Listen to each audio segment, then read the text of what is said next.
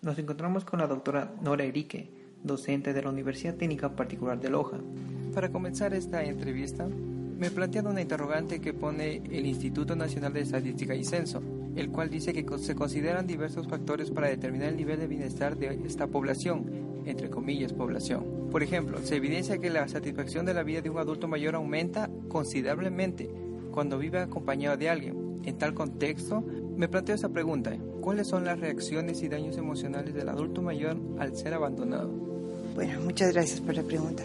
Antes de empezar, eh, tendríamos que hacer una breve reflexión, saber si realmente es abandonado, si realmente por las condiciones que vive su entorno familiar es que tuvieron que ir a golpear las puertas de un asilo, las condiciones sociales, las condiciones económicas, tendríamos que ponernos a reflexionar sin embargo, respecto a su pregunta, cierto es, luego que el adulto mayor de haber tenido una vida eh, muy fructífera, quizás eh, con mucho éxito, quizás llega un momento de la vida en que viene el deterioro cognitivo y las situaciones seguramente del entorno familiar no son las más adecuadas y se ven obligados o a veces también toman la decisión de dejar este adulto mayor que en algún momento fue el pilar fundamental del hogar a dejarlo en un asilo, al ser apartado de la familia, del entorno, el adulto mayor va a sufrir serias consecuencias emocionales, tanto de depresión, ansiedad por separación y obviamente el separarse, el a lo mejor deslindarse de una manera muy abrupta del entorno familiar,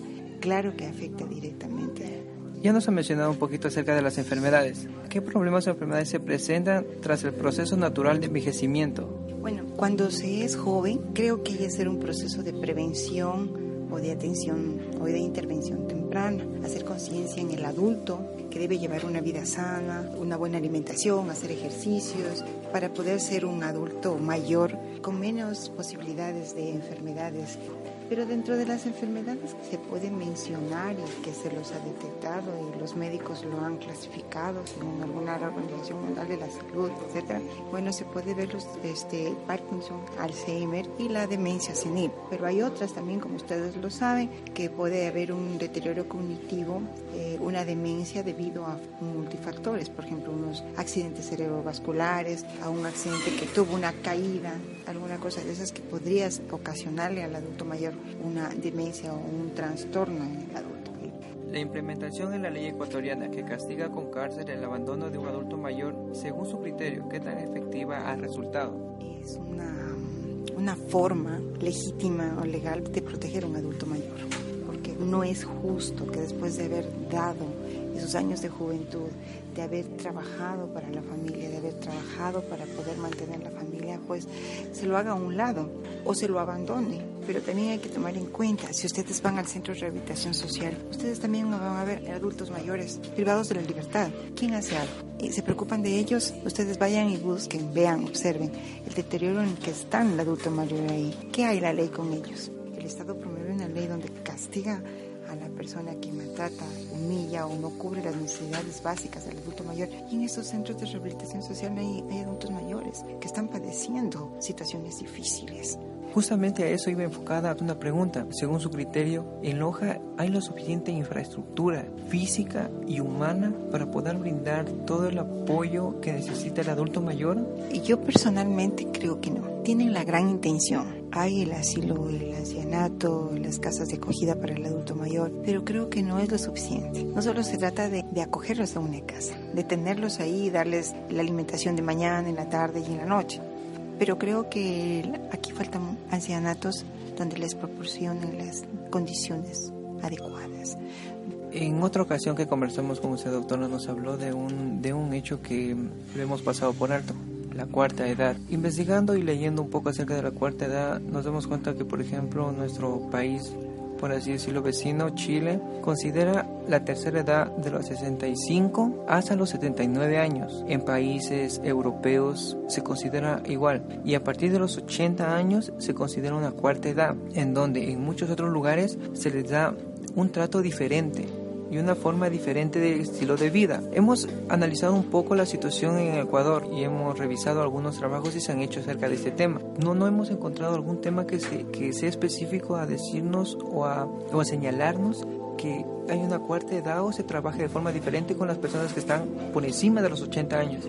incluso en Ecuador, el único estatuto que está es que todas las personas de tercera edad son de los 65 años para arriba. ¿Qué cuidados necesitan estas personas de la cuarta edad? Aquí en, Ecuador no, creo que tenemos eh, este, establecido una cuarta edad, porque no es lo mismo un adulto mayor de 65 a 70 años y un adulto mayor que pase de los 90 a 110 o 120 años. Cuidados son más delicados, sabiendo que la, el, estado total, integral del adulto y que para, para que mejoren las condiciones del adulto mayor habría que hacer una campaña ahora en el presente, sí, en el presente, porque dentro de algún de 10 o 15 años tendremos una población de adultos mayores increíble si no preparamos hacia mañana qué es lo que va a suceder, nos va a ocasionar lo que nos está ocasionando ahora.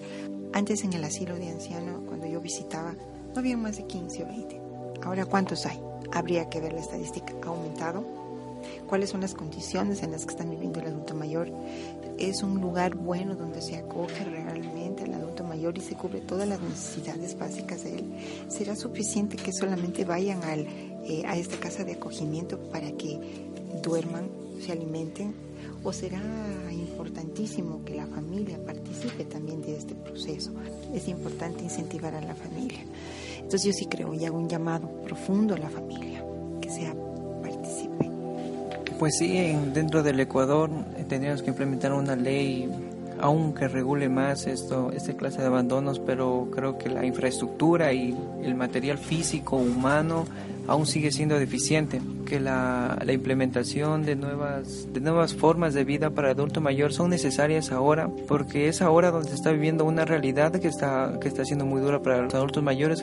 Quiero acotar algo, hay, hay propaganda para los niños, protejamos a los niños, hay propagandas y campañas contra la violencia intrafamiliar, contra la violencia de la mujer, pero hay muy poca campaña en prevención del maltrato del adulto mayor no hay, yo no he visto. Entonces yo sí creo que los medios de comunicación deberían hacer campañas para sensibilizar a la gente que yo hasta ahora eh, no he visto eh, así campañas agresivas que puedan o constantes que puedan hacerse eh, sensibilizar a las personas. Si bien es cierto, puede ser que, que haya una que otra campaña que no se la ve. Solo son el día del adulto mayor se hace un festejo, pero debería ser todo el tiempo. Es el único día que se le puede y se le brinda los cuidados que debería brindarse durante todo el año. Le agradecemos a la doctora Nori Erique por su participación.